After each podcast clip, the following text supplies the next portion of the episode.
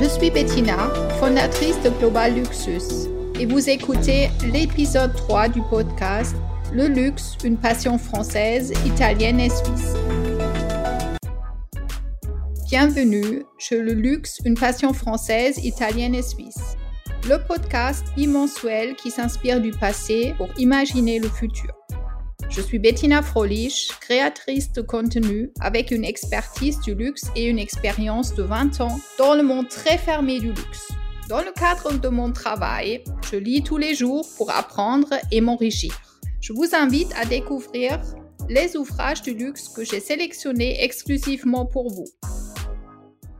Ce podcast s'adresse aux acteurs du luxe qui ne trouvent pas le temps pour lire les livres parus dans cet univers. Je vous les présente pour voir plus grand, pour franchir une nouvelle étape, pour penser à une nouvelle façon de procéder, ou encore pour amener le small talk à un autre niveau.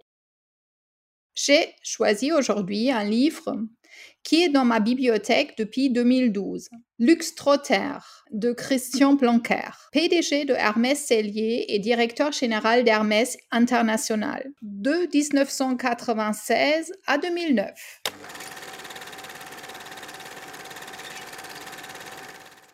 Je l'ai rencontré d'ailleurs en 2007 dans le cadre de l'exposition en hommage à la princesse Grace de Monaco. Une exposition qui présentait des objets personnels, une partie de sa garde-robe, des bijoux ou encore des nombreux accessoires de mode comme le célèbre sac Kelly signé Hermès.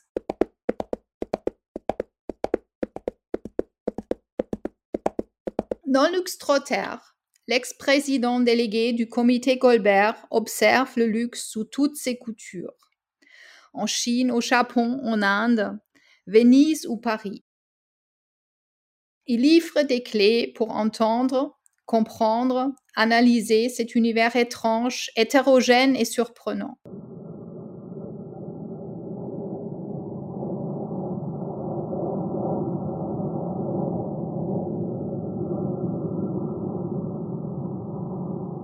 Paris, capitale de la mode, Versailles et les châteaux de la Loire, le Louvre avec sa Joconde, la Tour Eiffel. Le Made in France est une marque, une grande marque. Et les maisons de luxe s'en sont emparées.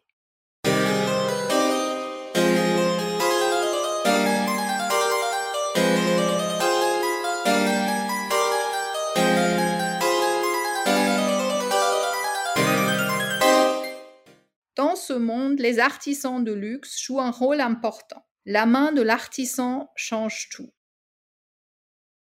Observateur des ateliers d'Hermès, Plancker évoque l'importance du geste, ce moment miraculeux où l'homme étudie, revient et de sa main ajoute perfectionne.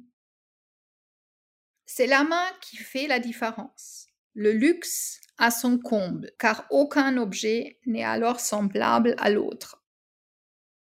La main s'en est mêlée, fait son fi du cahier de charge pour ajouter son crâne de sel. La main engage, promet, ne cède pas à la facilité et aux normes. Plus le luxe parle d'artisanat, du travail de la main, plus il s'engage sur le chemin de la vérité, du développement durable, plus il gagne ses lettres de noblesse et touche le cœur des gens. Le luxe, s'il est porteur d'un savoir-faire, revêt alors d'autres habits. Il n'est plus futile, il est légitime. S'il permet l'émergence des créateurs inconnus et talentueux, il devient facteur de progrès. Sa chance, c'est de s'offrir. Enfant gâté pourri de l'économie, il bondit de succès en succès. Avec insolence, il résiste à tout.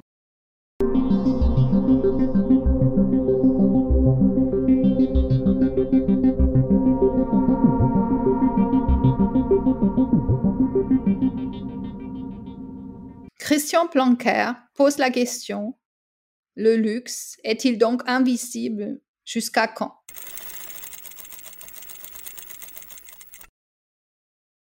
Ses souvenirs d'enfance s'invitent dans le chapitre 30.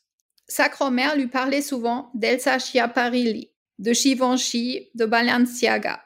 Elle aimait les gants qu'elle achetait chez Roger Garret. Elle lui a fait découvrir rue Saint-Florentin, les ateliers de Champatou.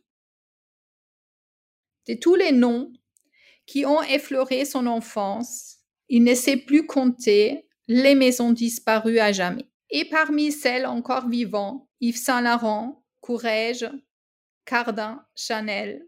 C'est parce qu'ils ont révolutionné leur époque. Des visionnaires, aventuriers, pionniers.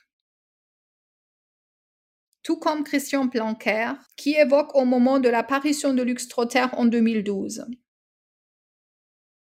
Le Brésil, l'Inde, la Chine, marché immense, horizon imprenable, terre fertile, le luxe fascine. Internet fait rêver, le luxe aussi. Par nature, Internet et le luxe n'ont pas des frontières. On sort des sentiers battus, des a priori, des contraintes, on croise illuminés, créateurs, gestionnaires. On gambade, on bande.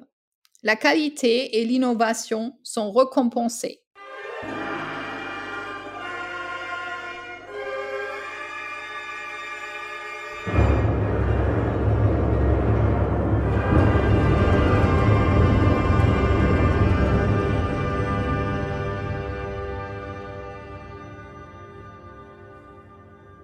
Ils partagent un moment en Chine où ils seront pour Shangxia, la marque chinoise fondée en 2007 par Hermès pour 90% des parts. La marque Shangxia apparaît sur le marché chinois fin 2010 avec un premier point de vente à Shanghai qui est suivi d'un second à Pékin fin 2012. Cette marque permet de transférer la philosophie d'Hermès en Chine de créer ainsi un Hermès chinois, mais également de faire renaître l'artisanat chinois. La tradition, l'artisanat font corps avec la Chine. La Chine sait de quoi elle parle, la laque, la soie, la porcelaine, les racines du luxe chinois. Les artisans chinois ont une ancestrale habitude de fabriquer des objets précieux et magnifiques. Avec Shangxia, une belle histoire commence et pourquoi elle ne rejoindrait pas des armées du luxe. Et qui sait, pour en prendre un peu la tête de main. Selon Plancker, nous sommes qu'au début d'un processus qui verra les Chinois prendre des positions sur le marché du luxe par acquisition et créant eux-mêmes des marques qui deviendront les concurrents du luxe français. C'est également le point de vue de Pierre Xiaolu, professeur de marketing à l'université Fudan et à l'ESSEC. Il parle dans son ouvrage Elite China. Nous avons eu un échange passionnant à Shanghai à ce sujet.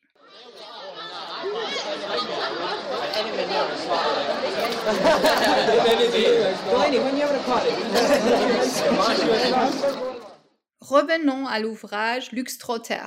Christian Blanquer intervient également en tant que professeur. Selon lui, seul le talent, l'énergie, la force de conviction comptent. L'expérience du terrain, la capacité de séduire, le leadership, la connaissance intime des produits, l'imagination fertile. Toutes ces qualités remplacent aisément les diplômes. Les études ne sont pas un sésame qui mène au pouvoir. La voie royale n'est pas tracée d'avance. L'homo luxus qui réussit est un étrange animal. Il connaît son métier, aime le client, sait l'entendre. Il respecte la création pour la promouvoir. Poète à ses heures, il est soucieux de gestion. Iconoclaste, il est par définition ouvert au monde, curieux de tout, compliqué et même un peu bizarre. Une idée jaillit, il faut tout changer. Au lieu de s'intéresser à tout et à rien, de fuir en avant.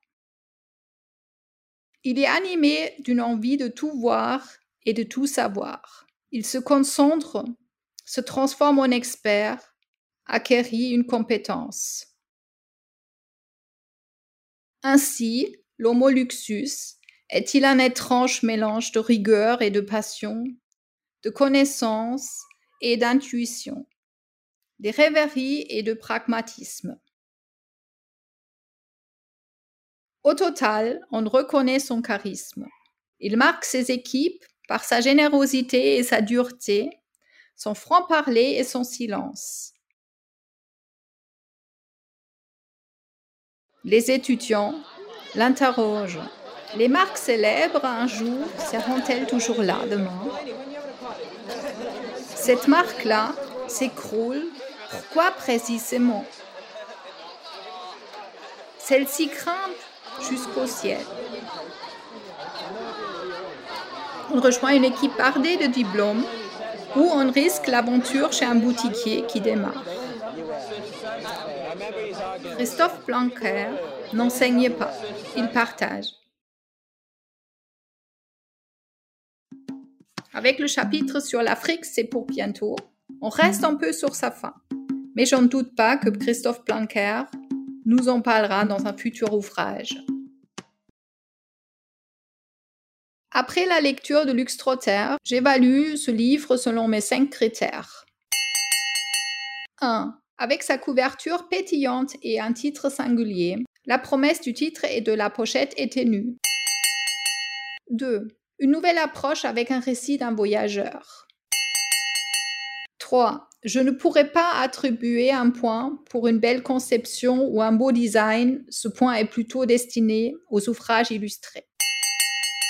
4. La promesse d'apprendre quelque chose est tenue avec quelques récits personnels et l'expérience incroyable de Christian Planker.